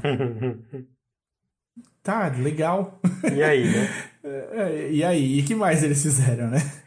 Eles tiveram de gravar uma banda tocando. Ok, então manda o Oscar pra qualquer estúdio, filha da mãe. É, Sei lá o que, que eles pensaram, mas tudo bem. É, não, dá pra ver o sound mixing do Bohemian, você vê quando eles vão simular o show do Live Aid lá. Que Mano, aí- o sound, o sound mixing do Queen era fenomenal, mas era visto no CD, cara, no álbum pronto. Quer dizer, no, no, no LP, né? É, no mas não só as músicas, né? Eu tô falando o sound mixing do som, do... porque tem a Uhum. música, tem a galera gritando junto, tem não sei o quê, tem um monte de coisa acontecendo. não é incompetente o sound mixing do, do Bohemian, mas o First Man é, é muito mais, é muito melhor. E tem outros, todos os filmes ali valiam, é, mereciam mais em, em, em mixing e em editing. Em editing é, era o Bohemian, o Black Panther, que quem fez o, o, o, o, o sound editing é o Ben Burt, que é o cara do, do Star Wars, que é o melhor cara de áudio Sa- da história, sound designer da história. O Roma, que é super importante o sound editing ali, você vê, é, se você ouve o filme, se você assistir, o filme com sistema de som bom, a ambiência que os caras fazem ali te colocam ali na, na Cidade do México, assim, é muito bonito, muito imersivo o negócio. Mas eu fiquei triste quando eu vi o, sound mixing e o sound editing, porque eu esperava que fosse o Afonso Cuarón que tivesse feito. Dessa vez não foi. E o First Man também, eu acho que é, merecia muito também ter ganhado aí. Tem, tem o A Quiet Place também, que é meio óbvio. É engraçado, né? Porque é o oposto, né? Quase do que ele propõe. O... Sim, é, o A Quiet Place não é. É. não é um filme silencioso. Ele é. É. bem barulhento em alguns momentos, inclusive. Mas eu, eu comecei a falar do First Man porque ele ganhou efeitos visuais em cima do Avengers, em cima do Ready Player One, em cima do Solo. E eu achei bom. Porque todos são over the top, né? É, é tudo, os outros todos são super chamativos, é uma criatura, é, motion capture e tal. E, É, mais do mesmo. É, não, e é, é ótimo, super. Todos eles são ótimos nesse sentido. Até o solo. É, mas o First Man ganhou por, por uma coisa muito mais realista, low profile. Tem a cena dele pisando na lua mesmo, e é uma cena super bonita, longa, é, não tem som, é só visual mesmo.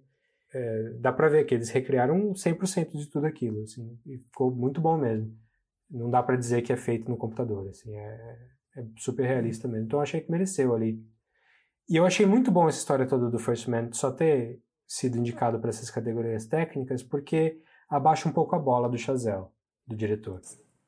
Que É, é, é, porque ele vinha de dois filmes em que ele tinha sido dedicado a tudo e ganhado quase coisas tudo. que ele nem devia, né? É, é, eu, eu acho que ele é um cara super talentoso, mas eu também acho que ele é meio, meio ego inflado, sabe? Então, Eu acho, mas eu acho que assim, ele, ele fez por merecer. Sim, né? sim. Ele, ele é um cara que, o, o, sei lá, ele tá filmando o quê? Há oito anos? Pra menos até. É. Ele, ele dirigiu o quê? Um, dois, três, quatro filmes. Um, eu acho que é um curta, deve ser tipo o, o filme de a formatura dele. É, o curta do Depois- Whiplash. É o curta do Whiplash, depois o Whiplash. Ah, não, ele, tem, ele tem um longa também, que eu não vi, que é Guy and... And Madeleine on a Park Bench. Isso. E aí ele E explodiu com o Whiplash, depois o La La Land. La La Land e First Man. Isso. E ele escreve Cloverfield Lane, cara. Sim, e ele escreve também um filme que chama Grand Piano, com o Elijah Wood, que é a mesma ideia do do Velocidade Máxima, do Speed lá, só que é, o Elijah Wood é um cara que tá, ele tá, ele é um pianista, tá num concerto e tá um cara no ouvido dele ali, assassino, dizendo se você parar de tocar eu vou matar não sei quem. É bem, é um filme bem, bem engraçadinho assim nesse sentido, é legal, é bom. Legal. Agora eu vou te fazer uma sacanagem, Davi. Hum. Whiplash, ele concorreu a tudo, sei lá, o que, que ele concorreu. Teve o quê? Cinco, foi nomeado a cinco coisas e ganhou três Uhum. no Oscar. E ele dirigiu e escreveu. Sim. La La Land, ele foi nomeado a 14 Oscars e ganhou seis. Sim, quase todos não merecidos. Ele dirigiu e escreveu. First Man, ele só dirigiu. Sim. É a primeira vez que ele não escreve. É o primeiro filme que ele tem participação que ele não escreve. Ah, então você acha que isso não vai mudar nada no ego dele, porque não é o. Eu tenho, eu tenho certeza. então, assim, é um filme técnico muito parece muito bonito a, a- finalização e tal, mas ele não tem o que atraiu, eu acho. Não tem a voz dele, né? pessoas- Não tem a... É, o que, o que atraiu as pessoas no Whiplash e no La La Land, que é ele é muito emotivo, né, cara? Ele põe muita emoção nos trabalhos dele. É muita, é, tipo, o Whiplash e La La Land dá pra você entender porque o primeiro longa dele ele foi o lyrist do negócio e porque tem o filme do Gran Piano que ele escreveu que você falou. É um, ele é um cara que tipo ama música também. Sim. não tenha nenhuma dúvida disso. E, os- e ele ele enxertou música demais nos dois e emoção demais nos dois. Emoções adversas né inclusive. Porque a emoção que você sente no Whiplash é completamente diferente da emoção que você sente no La La Land. É, mas o que todos os filmes dele têm em comum, menos o Madeleine no Park Bench que eu não vi, é, mas pode ter também, é que são todos sobre pessoas extraordinárias, talentosas, que sacrificam a vida pessoal em nome de algo maior, assim. O- você acha que aí tem a ver com ele Tem, opa, o Neil Armstrong é isso. Ele é um cara autista, um cara que só quer saber de ser o melhor ou excepcional e tal. Um cara que, ah, tipo, acaba se afastando da família para cuidar, para ser o, uma das pessoas mais famosas do- da história do mundo, que foi o primeiro cara a pisar na Lua. Então, ele é um cara, o, o Chazelle é um cara que gosta muito do excepcional do, da pessoa nasceu com o dom e ele tem que fazer tudo para superar e não importa que ele passe por cima da família, dos amigos, não importa que ele não tenha vida, o que importa é o produto final. Isso, o Whiplash é exatamente isso, La La Land tem muito disso também e o First Man continua. E isso que me incomoda mais nele. Não porque essas histórias não sejam válidas, eu acho que até são válidas, mas quando você é, repete, repete, repete, você meio que mostra que parece que ah, os- eu acho que ser amigo do Chazelle deve ser insuportável. eu acho que ele deve ser um cara que passa por cima de você se, se, se isso fizer ele ser um, um diretor melhor. Imagina ser Bom. mãe do Chazelle. Quantas vezes não deve ter ajudado, ajudado o filho com alguma coisa e, e o cara virou as costas pra você porque, sei lá, tinha que fazer um filme. sim bom vamos fechar Vamos fechar. Tá, tá Vamos longe. para as duas. é, tá, tá bom. Vamos para as duas melhores categorias, as categorias que fecham o prêmio: o melhor diretor e o melhor filme. É, então ganhou, ganhou o que mais mereceu ali. O Quaron ganhou facilmente a melhor direção de todos ali, né? Você Concorda? assistiu Cold War? Assisti, Não, né? assisti. É, Assistiu? Assisti. Você gostou da Eu vi edição? todos, do, do, de diretor eu vi todos. É, sim, a direção é ótima. Como eu falei, eu gostei mais do Ida, né, do primeiro filme, do, do filme anterior dele. Eu lembro de você falando do Ida quando saiu também. É, que tem uma fotografia impressionante. E o Cold War é super ah, bem dirigido também. Ah, mas o Roma é algo muito acima de qualquer coisa aí, né? Talvez seja um dos, dos filmes mais bem dirigidos da década aí. Você diria que, assim, algum do, alguém que tá nessa categoria foi mal indicado? Eu acho que não, hein? É, o Adam McKay, eu acho que é o menos, menos importante ali. O, o Vice é um filme ok. Ele não é o desastre que algumas pessoas pintaram aí pra mim. Ele, pra mim, é, é o Big Short piorado. Ele tentou fazer um Big Short novo, que foi o Certo. filme anterior dele. Só que ele, ele usou as mesmas, as mesmas ferramentas para contar a história. Tem muita. Edição a edição- rápida? A edição é super rápida, bem frenética. Ele coloca muita ceninha, muita piadinha no meio. Às vezes fala com a câmera. Então, é, é- é um filme que não, é, não acho ruim nem nada, mas perto dos outros, aqui todos, principalmente do Quaron e do Pavel aí, e até do Yorgos Lanthimos, né? É, eu acho que a Adam McKay tá uns dois níveis abaixo ali. É, Eu achei engraçado, e aí, assim, eu- você pode até, até me criticar. O Adam McKay, ele vem de filmes mais engraçados e bobos. Não, ele é né? um Ele realmente- comédia, né? O cara só fazia comédia, fazia... Ele, Exato. ele era escritor do, do, do Saturday Night Live com o Will Ferrell. Lá no Sim. começo dos anos, no fim dos anos 90, começo dos anos 2000. O que explica muito os primeiros trabalhos de direção dele, que é né, Anchorman, Isso, só escrachado. o né? Talladega Nights, né? O Big Short que foi a mudança de paradigma pra ele, né? Que ele... Exato, é. Ele vem assim, ó, Anchorman, Talladega Nights, Step Brothers, The, e o The Other Guys, Sim. todos acho que são com o Will Ferrell, não é? Sim. Podia- sem, sem entrar no mérito dos filmes, assim, ele, ele tinha um estilo e ele mudou o estilo. Mudou. O Big Short é a mudança mesmo. E aí ele tem o, o Vice agora. Os dois são filmes que foram pra Oscar, né? É, mas esse não ganhou nada, né? Dessa vez o Vice ganhou zero. Nem, nem o Christian Bale ganhou. É, mas é, é interessante. O, tanto o Big Short quanto o, o Vice, ele é escritor também, né? Do, do Sim, roteiro. é, ele é roteirista. E o editor dele é um editor fodão também, então é, não, não falta mérito assim, para ele, mas ele não tá perto dos outros, não. Acho que o, o Quaron, sem dúvida nenhuma, e os outros, pelo menos o Pavel e o Yorgos Lanthimos, são tão acima dele também. O Spike Lee, apesar do Black Klansman ser ótimo, não acho que seja o melhor filme dele, não. Não, não é. Não é o melhor filme. Eu gosto muito. Eu acho até, em alguns momentos, o Black Klansman mais leve do que outros filmes dele. Sim, é, é mais comédia, né? É, eu, eu acho, por exemplo, o, o Verão de Sun, eu acho super pesado. É, o... Acho... E o Do The Right Thing é uma obra-prima é. total, né? Então, se ele, ganhar, Total. ele, se ele ganhasse aqui, não foi o caso, seria um Oscar honorário. Pela... Apesar do Black Klansman ser um ótimo filme, não seria só por Sim. causa dele, seria por toda a carreira dele, né? Sim, eu acho assim, eu gostei, eu, eu achei Old, ele tem uns erros, né? Old Muitos. Boy eu acho Tem um muitos erro. erros. É, o- mas ele tem tipo um acerto além, é, além do, do The Right Thing que eu acho que nem entra na gente comentar aqui porque é um outro nível. O, o Verão de Sun e o, o A Última Noite são dois filmes dele que eu É, esses dois, eu não- eu- a última noite eu vi, é o, é o 25th Hour, né? Do, do, é, O, Pra- o Summer of Sam eu não vi, mas tem um filme que eu, dele que eu adoro também, que é o filme mais bem sucedido dele financeiramente, que é o Inside Man, do, qual que é o Inside Man? É, em de português? 2006, que é aquele de, de assalto a banco com a com Clive Owen e Jodie Foster. Sei, claro, claro, é bom esse filme, é bem bom esse filme. Eu até tinha esquecido que era ele dirigindo. Pois é, bem eu bom. adoro, adoro esse filme, vi várias vezes, é, é um dos filmes de, de heist, assim, de, de, de assalto mais, mais legais, um dos que eu mais gosto.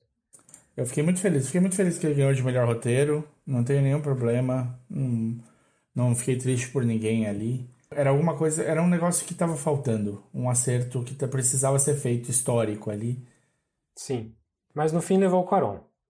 Levou o Quaron. E E com toda a razão, é com toda a razão. Foi o próprio o Del Toro que deu o prêmio, né? Então não tinha nem dúvida quando ele subiu lá para apresentar que era ele. Não, não, eu, ele era, o- ele ganhou do ano passado, né? É o do ano passado que apresenta desse Ah, ano. pois é. Mas E já aí- pensou que feio ia ser se ele subisse lá um grande amigo dele para dar para outro cara? Sim, o Yorgos, né? Que ninguém conhece, é um novo no, no cenário. É. Ou o Pavel ainda, que deve. O, Lo mas- o Lobster ainda concorreu como roteiro no ano que saiu, né? Sim. Mas Mas ele é engraçado, né? Ele chega lá, sobe e fala: Esse nome aqui eu sei falar, então acabou, né? Você já sabia o que era. pois é. E aí eu acho que, interessantemente, a academia aponta para uma coisa rara, né? Fazia tempo que a gente não. Não sei se já tinha acontecido no, no, no cinema americano, no, no Oscar. Que é essa loucura de você ter uma sequência tão longa de diretores estrangeiros, né? É, Eu acho que essa sequência é inédita, principalmente porque é todo mundo mexicano, né? Tu tem É. quase todo Não, mundo. mas né? assim, você pega 2011 é um francês, 2012 é o Ang Lee que é tai- taiwanês, taiwanês.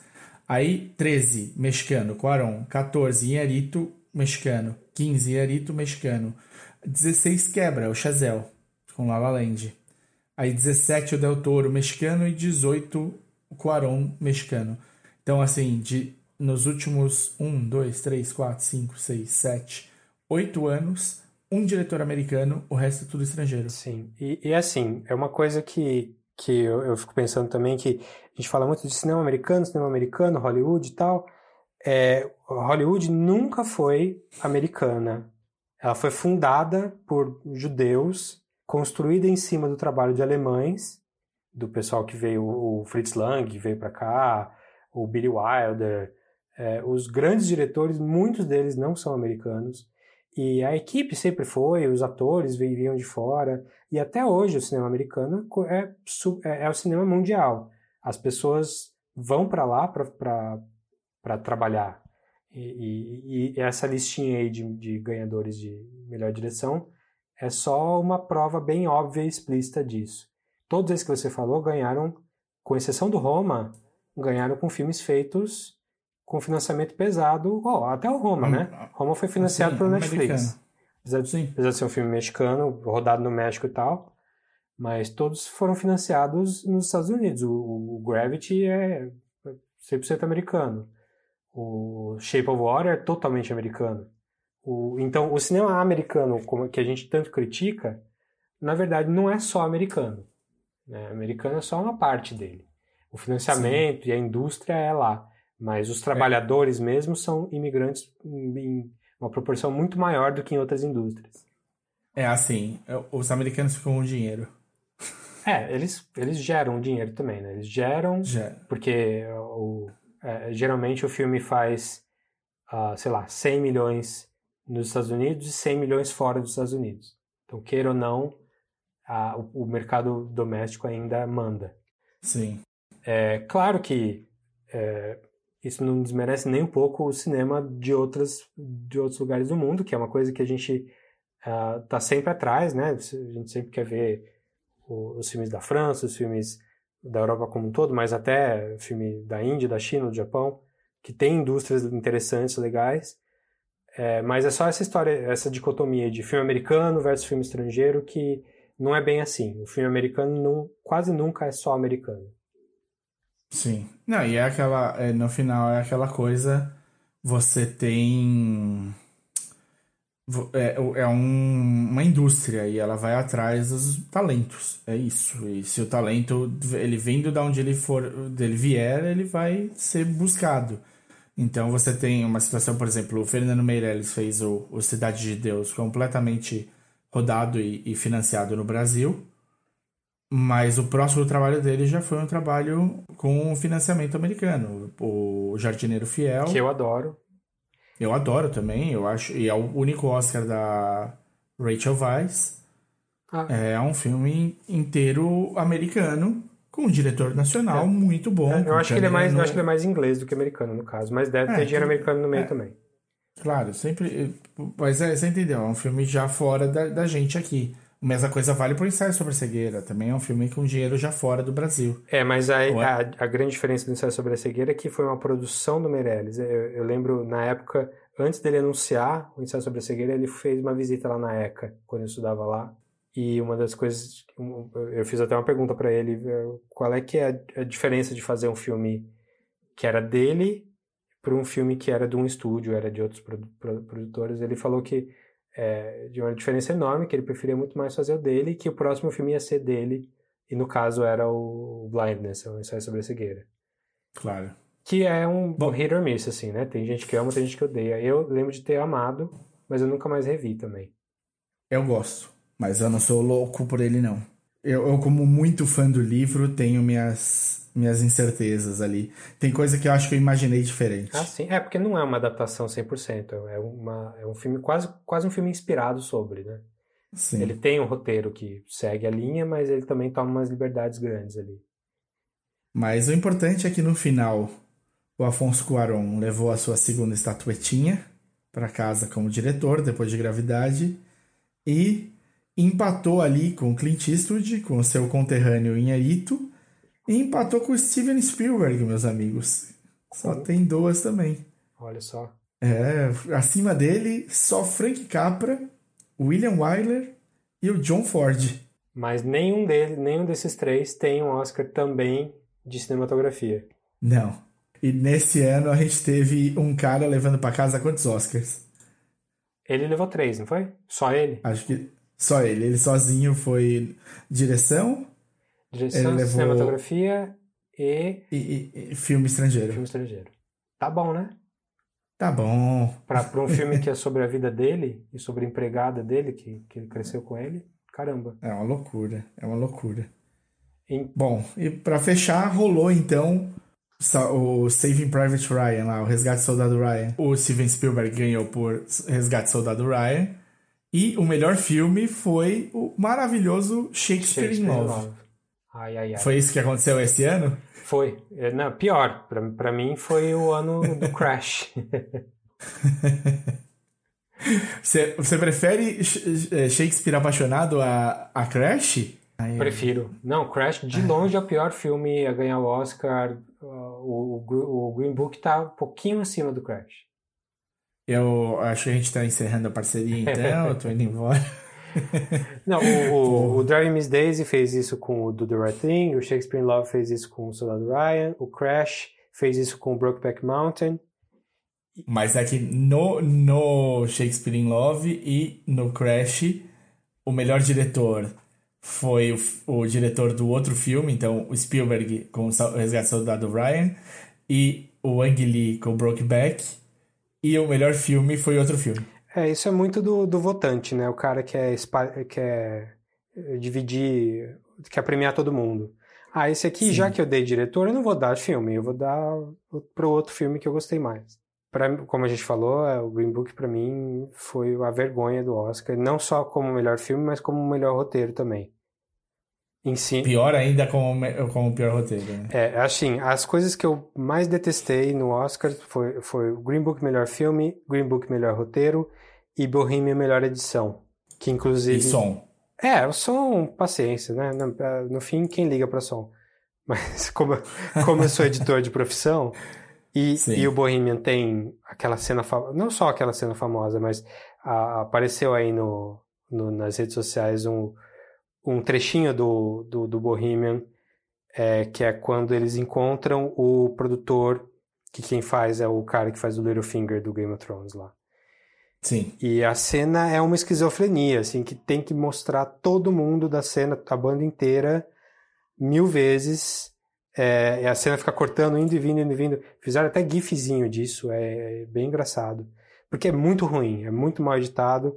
Um pouco é aquela história do... O filme perdeu o diretor, né? É, e, e deve ter sido uma bagunça para gravar. E o editor teve que se virar. E o editor é um cara super foda. O editor que ganhou é bom. Ele foi o mesmo editor que editou o X-Men 2 e que tem aquela cena da abertura lá do Noturno invadindo a Casa Branca, que é uma das cenas mais bem editadas que eu conheço na história. Assim. A abertura do X-Men 2, pra mim, é uma aula de edição. Sim, é maravilhosa. Eu acho que é o que vende o filme. O, o filme nem é tão bom quanto essa cena de abertura. É, difícil. Porque essa cena é muito foda. Então o cara é bom, o cara é talentoso. Mas esse filme não é um filme bem editado. Muito menos perto da- das opções. Até o Roma, eu acho que, que como edição é mais válido.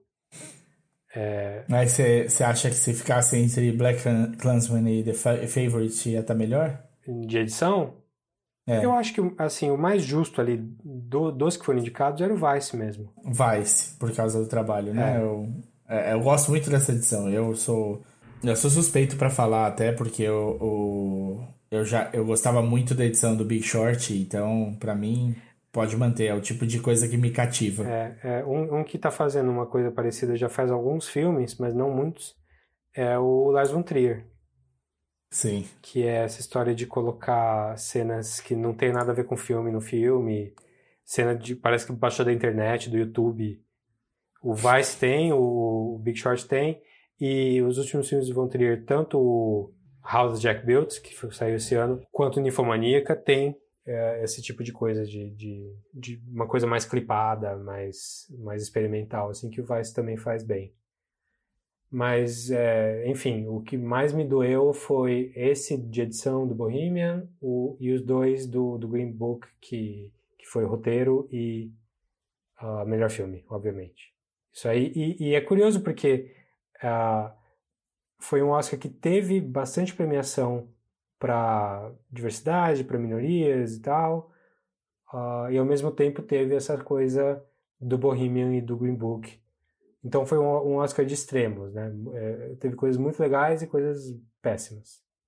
Teve, É, teve os Oscars do Black Panther, que são técnicos de, de figurino e de, ah, e de direção de arte, mas super merecidos, assim. A, a direção de arte do Black Panther é fenomenal, né? então...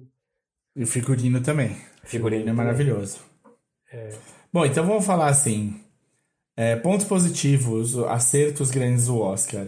Eu acho que entregar finalmente um, um Oscar ali pro Spike Lee foi uma coisa muito legal na noite. Sim, Eu, eu gostei muito do discurso dele falando, terminando com Do the Right Thing ali. No, Sim. Foi muito bom. Eu acho que os três Oscars para Black Panther foram muito legais. É, a Marvel. A Marvel trabalhou duro para isso, eu acho. Construiu uma coisa que é para você ninguém levava a sério, né?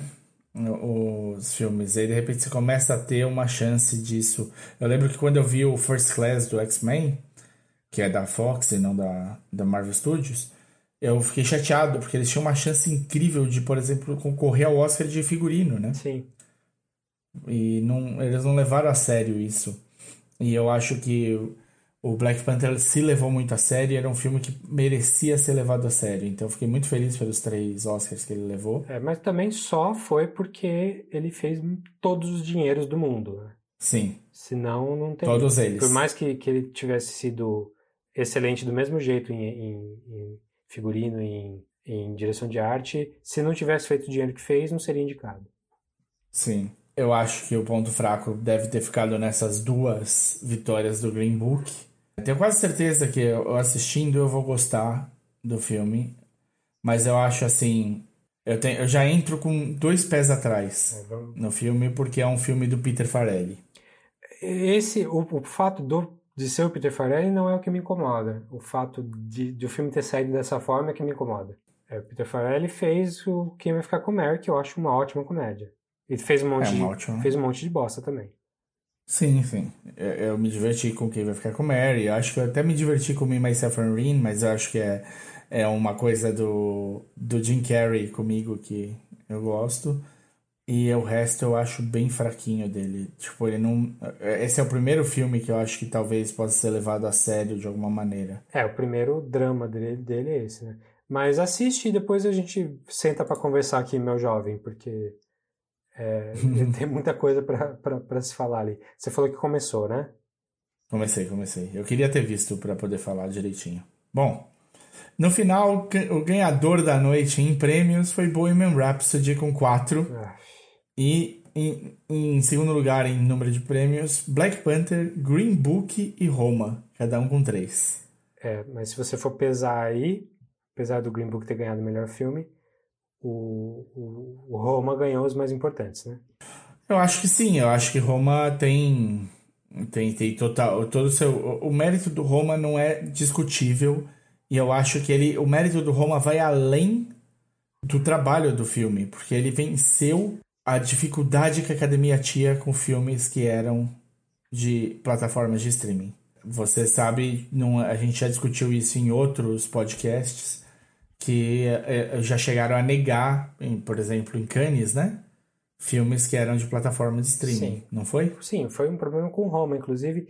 E, inclusive, o Spielberg, é, que fez campanha para o Green Book, ah, aparentemente, é, não tem nada, um texto específico explícito dele falando, mas parece que a ideia do Spielberg era vamos votar no Green Book porque a gente tem que votar no cinema. O voto no Green Book é o voto no cinema.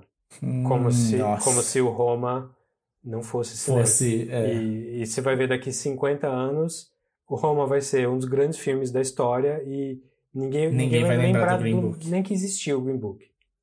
Sabe onde vão lembrar do Green Book? No- na lista da vergonha, do mesmo jeito que ele lembrou do Crash. Exato, e do Shakespeare in Love. Vai estar lá de mão dada com os dois. Então é isso. Eu acho que foi uma cerimônia legal no sentido de, tipo, tinha tudo pra falhar. Sim. e ainda assim ela funcionou. Teve prêmios maravilhosos, eu acho, gostei muito de, de quem ganhou de ator, eu- os, os quatro atores premiados eu achei muito legais, mas teve lá seus problemas, né? Bastante também. Então, o que, que a gente pode esperar para a academia ter aprendido com essa edição? Nunca, não vai aprender, não vai aprender nada. É, esse ano teve mais, é, mais negros, mais gente que não é necessariamente branca, mas teve pouca mulher. Ano que vem vai ter mais mulher, mas vai ter menos outras coisas. E por aí vai. Acho que nunca vai estar bom. É, um pouco porque a gente está sempre reclamando e um pouco porque eles estão sempre dando mancada também. Justo. então é isso. Vamos, vamos encerrar por aqui, que eu, que eu acho que a gente até já falou demais do, desse Oscar. Então, é, lembrando que você pode achar a gente no Facebook, no facebook.com.br podcastcatchingup, Ou mandar um e-mail pra gente no podcastcatchingup.gmail.com ou procurar a gente direto no Twitter, onde eu sou arroba dedonato. Eu sou arroba o desinformante. Vem falar com a gente, dá opinião, xinga aí se você gostou muito do Green Book. Ai, ai, ai. E, E vamos, vamos lá. Já, ti- já, é- tive, já tive que já tive umas conversas com muita gente que gostou do Green Book e é complicado. Bom, a gente se vê aí daqui a uns 15 dias de novo com mais emoções. É isso aí, até a próxima, galera. Falou. Até, falou.